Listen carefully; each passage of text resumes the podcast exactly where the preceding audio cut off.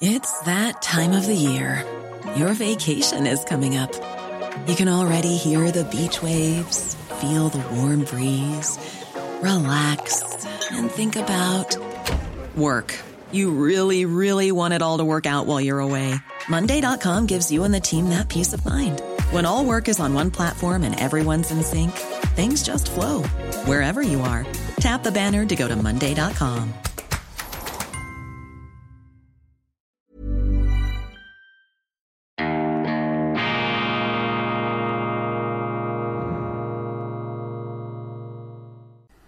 Grüezi miteinander. Einen wunderschönen guten Morgen, meine sehr verehrten Damen und Herren, liebe Freunde, vor allem in Deutschland und in Österreich. Ich darf Sie wie immer herzlichst begrüßen mit fast schon wieder vollständig regenerierter, geheilter Stimme zur internationalen Ausgabe von Weltwoche Daily, die andere Sicht unabhängig, kritisch, gut gelaunt am Donnerstag, dem 28. April 2022. Vielleicht sollten Sie sich ernsthaft überlegen, die Weltwoche zu abonnieren, auch unseren Printtitel. Das heißt, Sie können ihn auch online als E-Paper Freihaus geliefert bekommen und ich lege Ihnen das mit besonderem Nachdruck ans Herz, vor allem in Deutschland, denn es ist mein dezidierter und auch begründeter Eindruck, dass genau das, was die Weltwoche journalistisch bringt, momentan am schmerzlichsten vermisst wird bei Ihnen zu Hause, nämlich ein 360-Grad-Journalismus, der sich nicht aufs Recht haben und aufs patientenhafte Bevormunden der Leser konzentriert, wo sie beim Aufschlagen der Zeitung immer das Gefühl haben, sie bekommen vom Journalisten zuerst mal eine Ohrfeige, ähm, weil er ihnen sagt, was für ein himmeltrauriger, moralisch minderwertiger Geselle sie sind. Und erst dann, wenn sie zum exklusiven, gutmenschlichen Kreis der Wohlmeinenden gehören, sind sie dann wieder ähm, Teil der Menschheit, ja, diese Überheblichkeit, dieses Patronizing, dieses patronisierende, überhebliche Gehabe, diese Herrenreiter-Allüre da mit der Reitpeitsche, die da den äh, Lesern, den Minderbemittelten, ich überspitze nur leicht, da immer wieder übers Maul fährt, das ist so etwas eine, eine Mentalität, eine Atmosphäre, die sich da medial zu verbreiten scheint in Deutschland. Ich gebe zu, ich reagiere besonders allergisch darauf. Mich, mich ärgert das. Ich finde auch diese Arroganz gegenüber dem Leser nicht berechtigt und das hat mich journalistisch eigentlich immer angetrieben, hier eine etwas andere Sicht zu ähm, verbreiten. Bei der Weltwoche muss sich niemand entschuldigen, äh, ähm, diskriminiert fühlen oder ähm, sozusagen abgestempelt als was auch immer. Die Kampfbegriffe wechseln ja, die Überheblichkeit bleibt. Nein, bei uns ist wirklich jeder und jede herzlich eingeladen. Wir pflegen und halten sie hoch. Die Meinungsvielfalt, gerade in der neuen Ausgabe, ich werde am Schluss vielleicht noch ganz kurz darauf zu sprechen kommen. Jetzt etwa ähm, Oskar Lafontaine, der frühere Vorsitzende der äh, Linkspartei und der SPD. Wir beide sind jetzt nicht unbedingt politisch im gleichen ähm, Koordinatensystem zu Hause, aber mir scheint Oskar Lafontaine, das habe ich gestern schon angedeutet, eine ganz wichtige Stimme zu sein, zusammen mit seiner Ehefrau Sarah Wagenknecht. Auch das hätte ich mir vor vielleicht zehn Jahren niemals träumen lassen, dass ich eine Sarah Wagenknecht empfehle bei Weltwoche ähm, Daily, das es damals auch noch nicht gab. Sehen Sie einmal, wie sich die Zeiten verändern, wie ich mich auch verändere. Oder vielleicht bin ich mir treu geblieben und die anderen haben sich verändert. Völlig egal. Aber das ist eben die Weltwoche hier. Immer wieder hoffentlich interessante Vielfalt. Nach dem Cambridge-Historiker, der in ganz düsteren historischen Analogien ähm, Putin und Hitler vergleicht,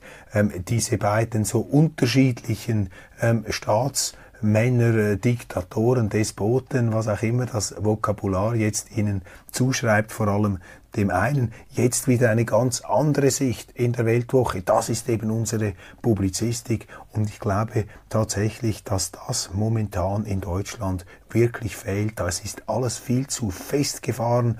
Da sind geradezu Meinungsschützengräben ausgehoben worden. Sie sehen überall diese Inquisitorengesichter, die Empörung brodelt schon auf Vorrat hoch und man hat immer das Gefühl, man könne gar nicht so richtig sagen, was man denke, weil man könne dadurch gleich wieder irgendwie in Verruf geraten oder ausgeschlossen werden aus diesen hochwohllöblichen Kreisen der eingebildeten Erhabenheit. Deshalb, meine Damen und Herren, meine unverbindliche Empfehlung, überlegen Sie sich wirklich, die Weltwoche auch nur probeweise zu abonnieren. Sie können mir auch Ihr Feedback schicken, würde mich sehr interessieren. So, steigen wir in die Schlagzeilen ein. Ich versuche Ihnen hier immer noch etwas die Last des täglichen Zeitungslesens abzunehmen. Kommentar in der schweizerischen NZZ.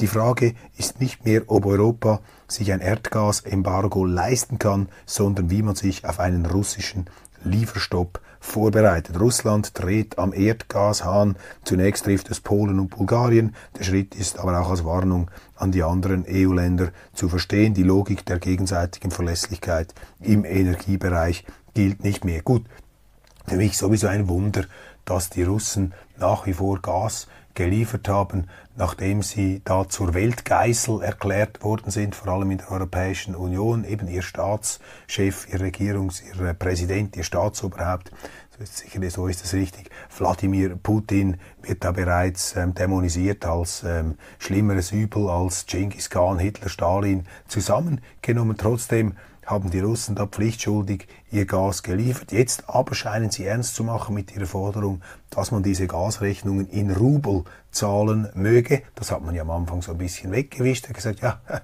ist ja nur ein Bluff, ein Witz.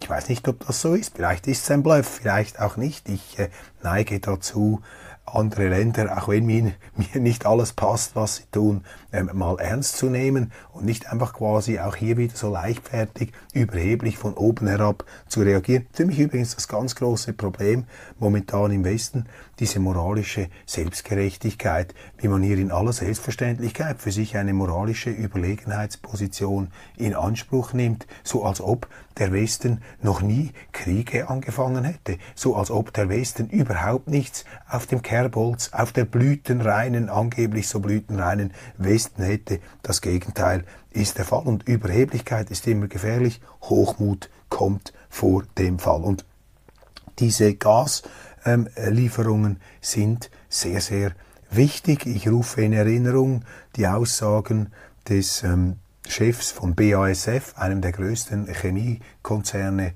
Deutschlands. Er hat gesagt, dass wenn das Gas aus Russland nicht mehr kommt, sähe er sich gezwungen, die deutschen Werke zu schließen. Mit Abertausenden von Arbeitslosen. Das kann man da nicht einfach so schnell wegstecken. Wir schaffen das. Da muss man schon aufpassen, mit was für Kräften man jongliert. Außenministerin Baerbock verteidigt Lieferung schwerer Waffen an die Ukraine. Die deutsche Regierung ist unter dem Druck, unter, dem, unter der Lava der Emotionen eingeknickt und hat nun ihr Platzett, ihre Erlaubnis gegeben, schwere Waffen an die Ukraine zu exportieren. Man hat auch gesagt, man werde ukrainische Soldaten ähm, ausbilden an diesen Waffen. Das ist ja noch wichtig. Nützt ja nichts, wenn Sie einfach jemandem irgendein komplexes Waffensystem da vors Haus stellen. Du musst ja das Ganze dann auch noch bedienen können. Sehr, sehr anspruchsvoll.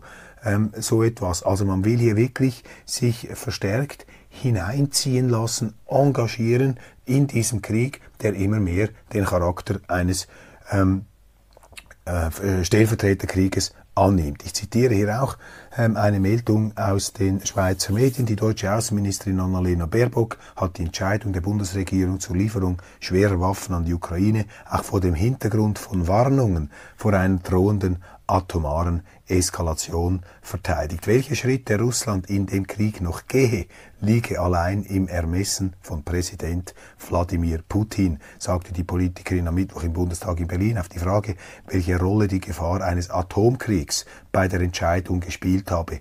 Deswegen, Zitat, deswegen können wir auch nichts komplett ausschließen, ergänzte Baerbock. Meine Damen und Herren, als ich dieses Zitat gelesen habe, ist es mir gerade ein bisschen kalt den Rücken heruntergelaufen. Die Gefahr eines Atomkrieges. Und dann sagt diese Außenministerin in Deutschland, die, die in ihrem Leben vermutlich noch nie ein Gewehr in der Hand gehalten hat, ich will ja nicht zu nahe treten, deswegen können wir auch nichts komplett ausschließen. Das heißt, mental wenn ich sie richtig verstehe hier und das auch richtig wiedergegeben ist, dann akzeptiert die deutsche Außenministerin die Möglichkeit einer Eskalation eines Atomkriegs. Und das ist, meine Damen und Herren, das ist der Gipfel der Verantwortungslosigkeit. So ein Satz ist eine absolute Frechheit. Denn Frau Baerbock, das einfach hier nur so en passant noch zu erwähnen, wird dann sicher nicht zu denen gehören, die im unmittelbaren Wirkungskreis eines solchen Atomkriegs verglühen, verklumpen, zu Staub zerfallen, sondern sie wird dann in irgendeinem atombombensicheren Bunker ähm, in aller Ruhe diesen äh, Krieg möglicherweise bis zum bitteren Ende ähm, überdauern können. Deswegen können wir auch nichts komplett ausschließen. Das ist, die, das ist der Leichtsinn der Politik. Das sind die Schlafwandler der Politik, von denen der britische Historiker, äh, ist der Brite oder ist der Australier, ich will mich nicht festlegen, oder sogar ähm, Neuseeländer Christopher Clark, die Schlafwandler gesprochen hat, sein äh, bahnbrechendes Buch, sein Bestseller über den Ausbruch des Ersten Weltkrieges, da hat man eben auch damit äh, gerechnet. Ja, ja, da nehmen wir das mal in Kauf, das kommt dann schon gut, wir sind dann bei Weihnachten wieder zurück, nicht? Hat man im Sommer 1914 gesagt. Und dann ist man aber erst nach viereinhalb Jahren äh, zurückgekommen, ähm, alles zusammengebrochen, Millionen von Toten. Also das sind ganz, ganz gefährliche ähm, Aussagen, die wir da hören, die leider meine Befunde bestätigen, dass sie hier vor allem auch ähm, Deutschland, vor allem auch die Linke, die zuvor so pazifistische Linke, die die Bäume umarmt haben, die Grünen, die die Friedensbewegung, die aus der Friedensbewegung hervorgegangen sind, die sitzen jetzt in den Geschütztürmen dieser Panzer. Man hat das Gefühl, denen wächst so eine Art Pickelhaube da aus der Schädelplatte heraus. Das sind also wirklich beunruhigende Aussagen. Und ich hatte gestern noch ein Gespräch mit einem sehr geschätzten Kollegen ähm, in Deutschland und wir haben auch genau diese Frage äh, diskutiert. Er hat mir dann gesagt, ja, aber äh, was sollen wir denn machen? Bist du denn bereit, äh, Putin hier einfach gewähren zu lassen in der Ukraine? Ähm, möchtest du denn einfach da durchmarschieren lassen und dann das nächste Land greift er vielleicht das Baltikum an, Lettland und dann marschiert er in Polen ein? Und ich habe dann zur Antwort gegeben, weißt du, die Frage ist nicht, ob wir Putin gewähren lassen soll. Und die Frage ist, wenn du der Meinung bist, dass man ihn nicht gewähren lassen soll in der Ukraine, bist du bereit, deine Kinder in diesen Krieg auf dieses Schlachtfeld zu stellen? Bist du auch bereit, dich selber als Freiwilliger zu melden in dieser Entscheidungsschlacht zwischen dem Guten und dem Bösen, in dieser angeblichen Entscheidungsschlacht. Das ist doch hier die Frage. Das ist der Punkt, mit welcher Ernsthaftigkeit man hier argumentiert. Hört doch einfach mal auf, einfach nur über Waffenlieferungen zu sprechen. Das ist eine Form der sublimierten Feigheit. Man sagt, ja, wir liefern Waffen, dann haben wir etwas gemacht, das Gewissen ist beruhigt. Man hat ein Zeichen gesetzt. Gutmenschliche Politik kommt gar nicht auf die Resultate drauf an. Hauptsache, man steht gut da, man setzt ein Zeichen. Aber Entschuldigung, wenn all diese Kriegsgurgeln und Kriegstreiber, wenn die es ernst meinen, dann müssen sie auch bereit sein, sind, sein ihre Kinder ähm, in diesen Krieg zu schicken und selber in diesen Krieg zu steigen. Das ist die Konsequenz, das wäre die logische Konsequenz dieser ähm, ähm, manichäischen Eskalationsrhetorik. Gut gegen böse. Wir müssen diesen Mann stoppen. Er ist schlimmer als Stalin, Hitler, Genghis Khan, Pol Pot, Mao und äh, keine Ahnung und Graf Dracula zusammengenommen. Da müssen wir dort hineingehen. Und da wird die Diskussion, meine Damen und Herren, ich habe das jetzt etwas expressionistisch überhöht, da wird mir die Diskussion viel zu unernsthaft geführt und diese äh, Debatte mit den Waffenlieferungen ist auch so eine Stellvertreterdebatte. Wenn man es wirklich ernst meint und die Zeitungen drücken hier ja in Deutschland massiv auf die Tube, ja dann müssten sie aber auch gemäß Churchill Blut, Schweiß und Tränen den Deutschen in Aussicht stellen. Sagen so, da wird jetzt unsere Verteidigung, äh, unsere Freiheit verteidigt, nicht am Hindukusch, sondern in der Ukraine. Ja, ich habe dann meinem Kollegen in Deutschland gesagt, weißt du, ich sage dir etwas. Wenn jetzt in Deutschland oder irgendwo wirklich ein Hitler noch einmal käme, der da mit einer ähm, rassistischen Ausrottungspolitik über andere Länder herfällt, dann kann ich dir sagen, dann würde ich meine Kinder zu einer, in eine internationale Eingreiftruppe zur Verfügung stellen und ich würde mich auch selber noch als Freiwilliger melden. Aber nicht hier in der Ukraine. Das ist etwas anderes. Das ist auch schlimm, meine Damen und Herren. Ich will das überhaupt nicht verarmlosen, was Putin macht. Das ist ein Völkerrechtsbruch, genauso wie das äh, die Amerikaner gemacht haben im Irak äh, mit unglaublich vielen zivilen Toten, über 100.000, im Jemen übrigens 300, über 300.000 ähm, Tote. Bis jetzt darüber redet kein Mensch. Das ist doch auch unseriös in dieser ganzen emotionalen Überschwangs- Atmosphäre.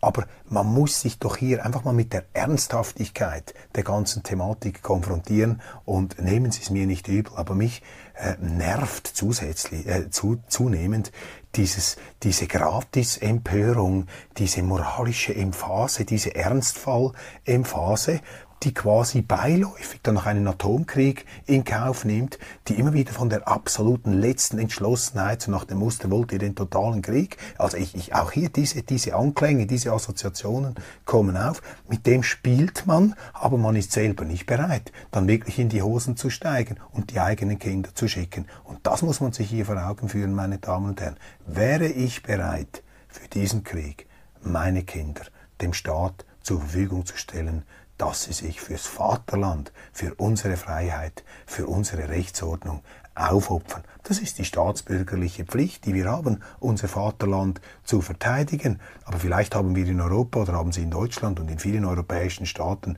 auch vergessen, was das eigene Vaterland ist. Deshalb äh, merkt man gar nicht, äh, wo auch die eigenen Interessen liegen.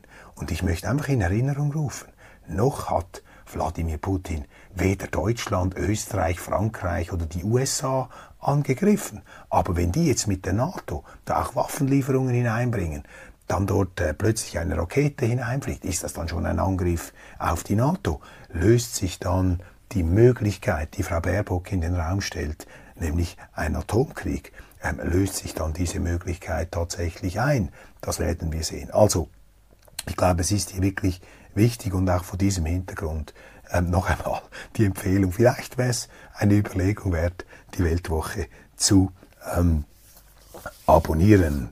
Dann ähm, Lambrecht, die deutsche Verteidigungsministerin, war erkennbar darum bemüht, nicht nur gegenüber den westlichen Verbündeten eine gute Figur zu machen, sondern auch die Wogen im Verhältnis zur Ukraine zu glätten. Das ist auch interessant. Noch einmal Deutschland, Waffenlieferungen. Jetzt haben die Ukrainer Deutschland also richtig gedemütigt, in dem Sinn, dass sie einen Besuch von Staatspräsident, vom Bundespräsident Frank-Walter Steinmeier zurückgewiesen haben. Das ist ein schwerer diplomatischer Affront, zumal Deutschland nun wirklich den Ukrainern geholfen hat und hilft, jetzt sogar die schweren Waffen liefert. Stellen sich die Ukrainer auf den Standpunkt, Entschuldigung, also den Staatsmann da, den Staatschef, Staatsoberhaupt, If you thought the only way to get a more defined jawline with natural looking results was through surgery, think again. Juvederm Volux XC is a non surgical injectable gel filler that improves moderate to severe loss of jawline definition and can help you achieve natural looking results with little downtime. Even better, this improved definition lasts up to one year with optimal treatment. No maintenance required. Improve jawline definition for a smooth, sculpted look with Juvederm Volux XC. For important safety information and to find a licensed specialist, visit juvederm.com. That's J U V E D E R M.com. Not for people with severe allergic reactions, allergies to lidocaine, or the proteins used in Juvederm. Common side effects include injection site redness, swelling, pain, tenderness, firmness, lumps, bumps, bruising, discoloration, or itching. There's a risk of unintentional injection into a blood vessel, which can cause vision abnormalities, blindness, stroke, temporary scabs, or scarring. Talk to a licensed specialist to find out if it's right for you. Burrow is a furniture company known for timeless design and thoughtful construction and free shipping, and that extends to their outdoor collection. Their outdoor furniture is built to withstand the elements, featuring rust-proof stainless steel hardware, weather-ready teak, and quick-dry foam cushions. For Memorial Day, get 15% off your Burrow purchase at burrow.com slash ACAST and up to 25% off outdoor. That's up to 25% off outdoor furniture at burrow.com slash ACAST. der, könnt, der kann zu Hause bleiben, weil er früher einmal sich für diese Nord Stream 2 Pipeline eingesetzt hat.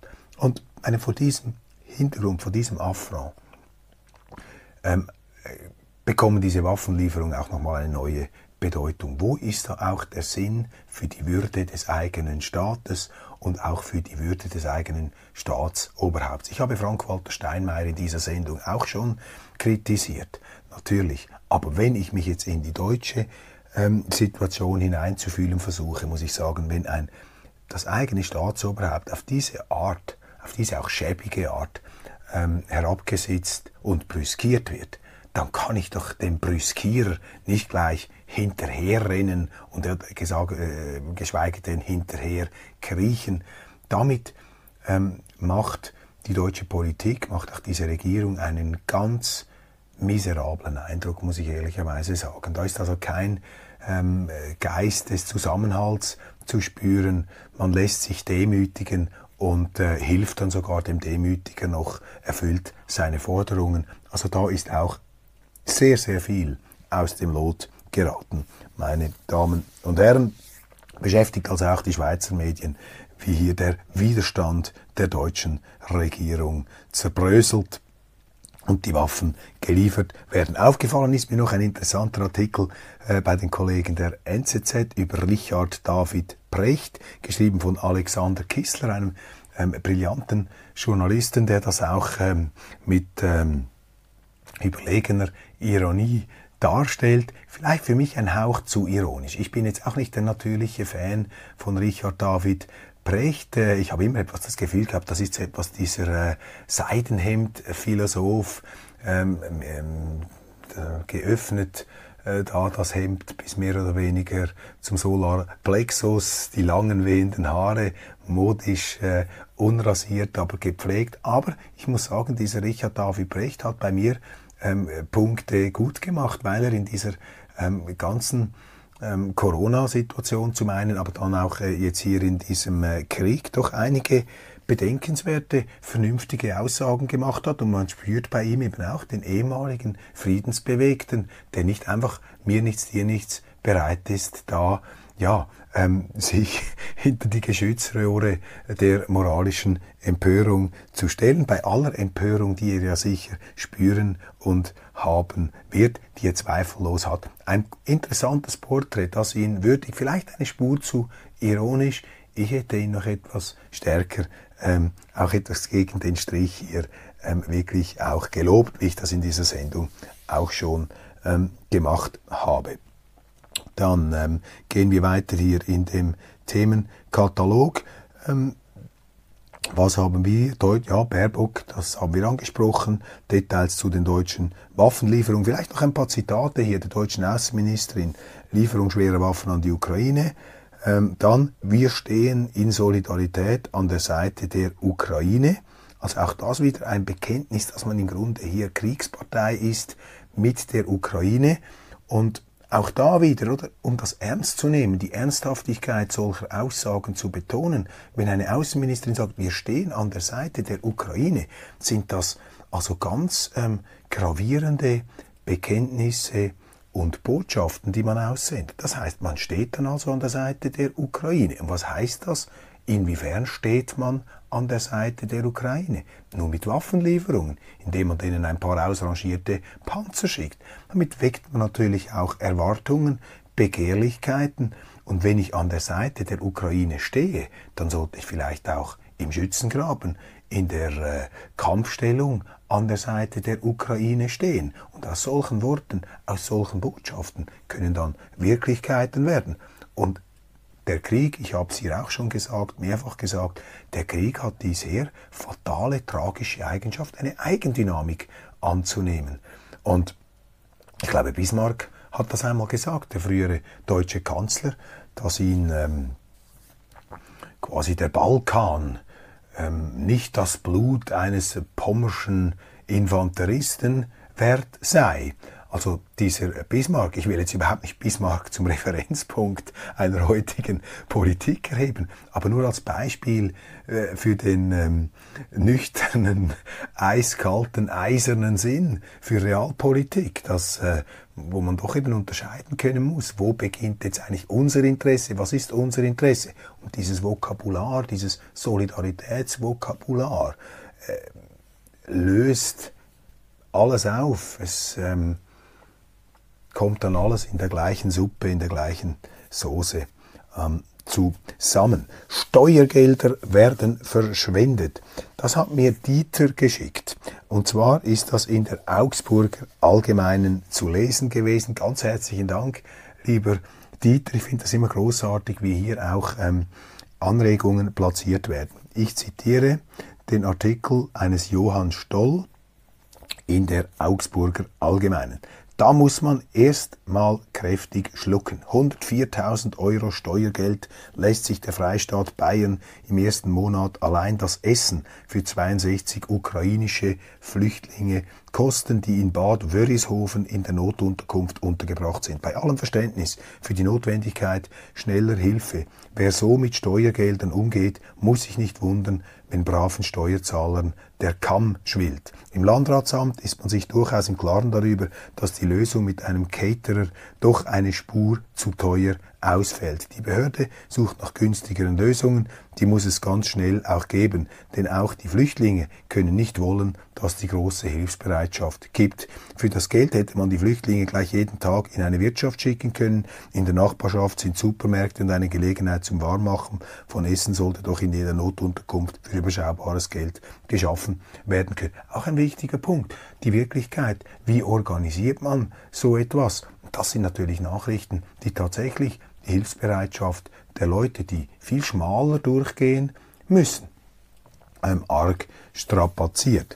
Ähm, ja, äh, die deutschen Zeitungen hier, Welt, die Erpressung mit den Gaslieferungen gilt vor allem Deutschland, klares Signal an Deutschland, die Erpressung von Russland. Freunde, es ist Krieg, ihr führt auch Wirtschaftskrieg gegen Russland, also führt Wirtschafts, führt ähm, Russland jetzt einen Wirtschaftskrieg gegen die Europäische Union. Das Wort Verpress Erpressung lässt also eine Art pikierte Empörung äh, anklingen, da bei der journalistischen Reaktion, so nach dem Muster, was ist denn das für eine Frechheit, jetzt erpresst ihr uns auch noch. Ich meine, wir sind hier in einem Krieg, die Leute sind sich eben dessen gar nicht bewusst, man plaudert irgendetwas, man, man eskaliert, man trommelt auf die Brust und glaubt dann immer noch, dass das Ganze ohne Konsequenz bliebe. Also das sind ganz auch wieder verräterische, publizistische Signale, die da zu lesen sind, die man aber auch zu die man lesen ähm, können muss, die, man, die einem auffallen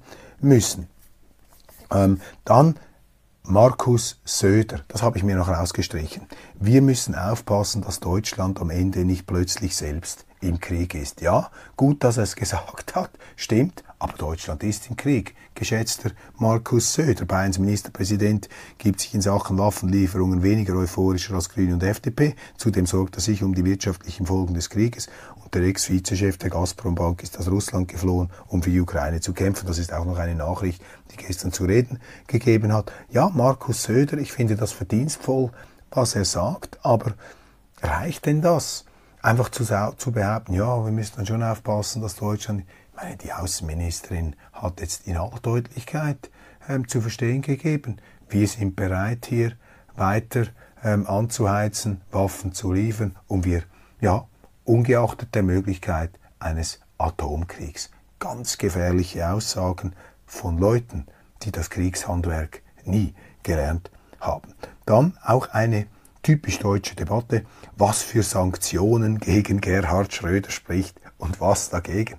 Jetzt wollen Sie den ehemaligen ähm, wollen Sie den ehemaligen Kanzler noch sanktionieren, Sanktionen gegen Schröder. Vielleicht wird er jetzt auch aus allen Bildern herausretuschiert. So hat es die Sowjetunion gemacht 1968 nach dem brutalen Einmarsch in Prag. Da haben sie den äh, damaligen äh, Regierungschef Dubček sozusagen rausgetippext aus der kollektiven Erinnerung. Wir nähern uns hier schon ähm, auf gespenstische Art und Weise äh, dem Feindbild an, ähm, dass wir mit Blick auf Russland immer wieder zeichnen. Wir haben ja auch äh, Medienportale verboten, also in der Schweiz nicht, aber in Deutschland. Ähm, Russia Today.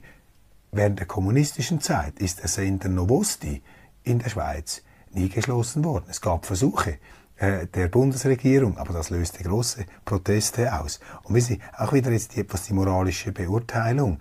Wenn der Kommunismus, die Sowjetunion, das war wirklich ein, nach unseren Begriffen, hochkrimineller Staat mit Millionen von Opfern der eigenen Politik. Millionen von Opfern. Also da ist Putin ein zivilisatorischer Quantensprung dagegen. Aber die Rhetorik, die Einschätzung, die moralische Bewertung ist umgekehrt proportional. Also die Freundlichkeit, das Verständnis auch der Intellektuellen gegenüber dem Verbrecherstaat Sowjetunion war viel größer als gegenüber Putin. Finde ich übrigens auch noch ein interessantes Thema. Darüber hat sich einmal die Zeitung Daily Telegraph noch vor dem Krieg ähm, äh, mit dieser Frage beschäftigt. Und die sind zum Schluss gekommen, ich habe das mal auch zitiert, etwas in der Weltwoche, dass, ähm, dass Putin eben, weil er auch ein nationalistischer Politiker sei, ein rechter Politiker, wenn man so will, ähm, sich vor allem dadurch auch den, den Hass und die enorme Kritik ähm, der ähm, äh, europäischen und, und westlichen Publizisten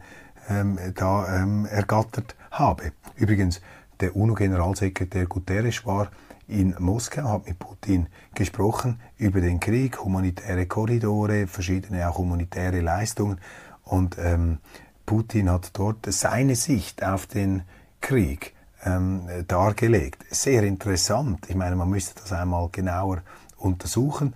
Aus den Worten Putins geht hervor, dass er sich, die russische Seite, sich keinerlei Bruch des Völkerrechts bewusst ist. Er hat das, wie wir das hier auch schon gesagt haben, eins zu eins verglichen mit der Situation NATO, Jugoslawien, Kosovo. Damals hat sich der Kosovo unilateral, ohne die Zentralregierung in Belgrad, in Jugoslawien zu fragen, losgesagt, sich für autonom erklärt, dann äh, die NATO gleichsam zu Hilfe gerufen in einer äh, Präventivkriegsmaßnahme, um einen Genozid, wie es hieß, zu verhindern. Man hat dann aber keine Beweise für einen Genozid gefunden. Die NATO hat dann Belgrad auch bombardiert, ähnlich wie die russischen Streitkräfte Kiew.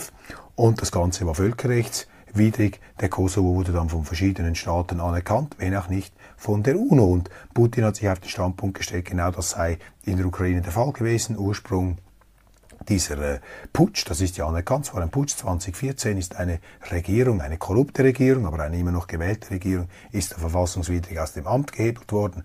Dann gab es die Zuspitzungen auf der Krim und im Osten der Ukraine, eher Russland zuneigend, hat man sich losgesagt etwas. Man war nicht einverstanden mit der Beseitigung des russlandfreundlichen ähm, Präsidenten Janukowitsch, ein sehr westlich orientiertes Regime, ist dann an die Macht gekommen. Das Ganze hat sich aufgeschaukelt, zugespitzt. In der Krim, auch unter massivem russischen Einfluss, gab es ein Referendum. Die haben sich losgesagt, ähnlich wie der Kosovo von Jugoslawien, dann dort von der Ukraine, dann im Osten Donbassgebiete, ähnliche Absetzungsbewegungen. Ein Bürgerkrieg ist losgegangen, 14.000, 15.000 Tote in den letzten 18 Jahren und Putin stellt sich auf den Standpunkt, ja, wir wurden da gerufen, um diesen ähm, sich äh, zur Selbstbestimmung berufenen Regionen zu helfen, gemäß Artikel XY der UNO-Charta.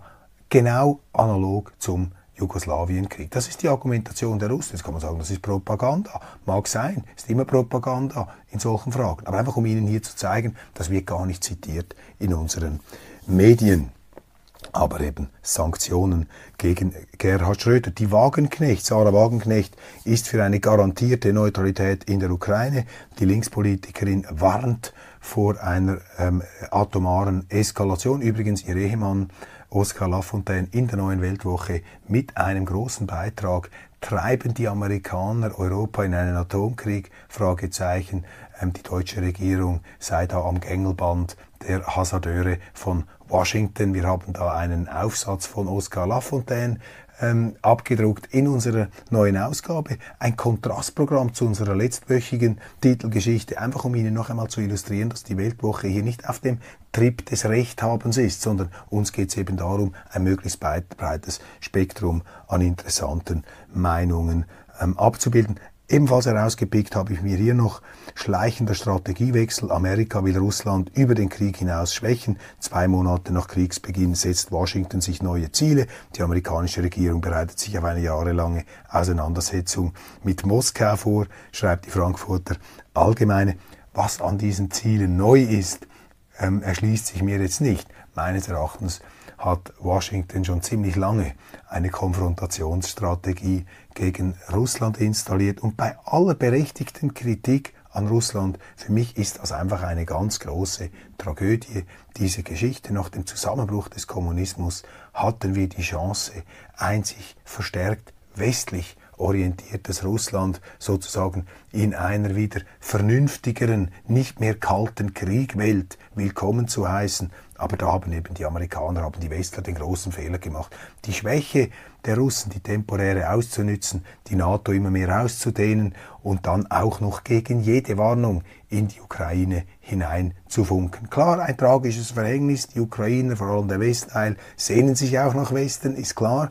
Russland ist nicht so sexy, auch wirtschaftlich nicht so attraktiv. Das ist verständlich, aber man kann im Umgang mit großen Mächten nicht die Sicherheitsinteressen ignorieren. Das ist so, das erklärt, äh, das entschuldigt nichts, aber das erklärt vieles. Und es zeigt Ihnen, meine Damen und Herren, dass heute in der Diskussion etwas falsch läuft, dass ähm, die Erwähnung solcher Tatsachen in unseren Medien gar nicht mehr stattfindet. Ist doch eine wahnsinnige geistige Selbstverkümmerung, eine Selbstbeschneidung, die da stattfindet, eine mutwillige, wenn man so will, Amputation, Amputierung der Debatte und der Diskussion, beunruhigende Begleiterscheinungen eines Kriegers, eines Krieges, Propaganda, leider auf allen Seiten. Deshalb bleiben Sie auch kritisch gegenüber der Weltwoche und gegenüber dem, was ich Ihnen hier erzähle. Das ist auch nicht die absolute Wahrheit, ganz und gar nicht aber ähm, wenigstens der Versuch,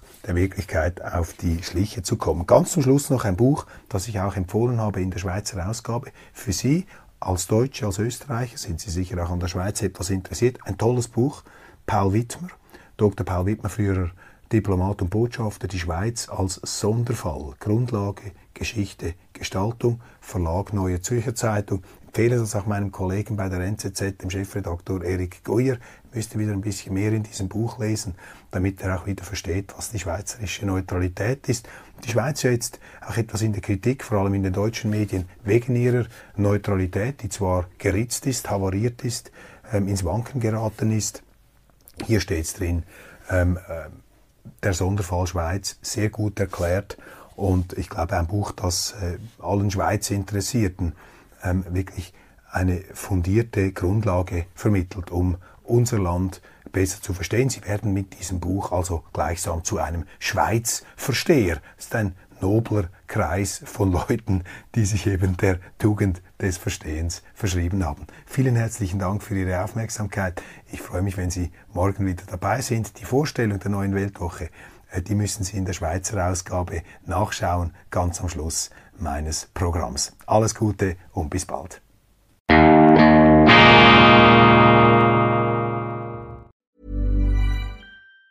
Planning for your next trip? Elevate your travel style with Quince. Quince has all the jet setting essentials you'll want for your next getaway, like European linen, premium luggage options, buttery soft Italian leather bags, and so much more. And it's all priced at 50 to 80% less than similar brands. Plus, Quince only works with factories that use safe and ethical manufacturing practices. Pack your bags with high-quality essentials you'll be wearing for vacations to come with Quince. Go to quince.com slash trip for free shipping and 365-day returns.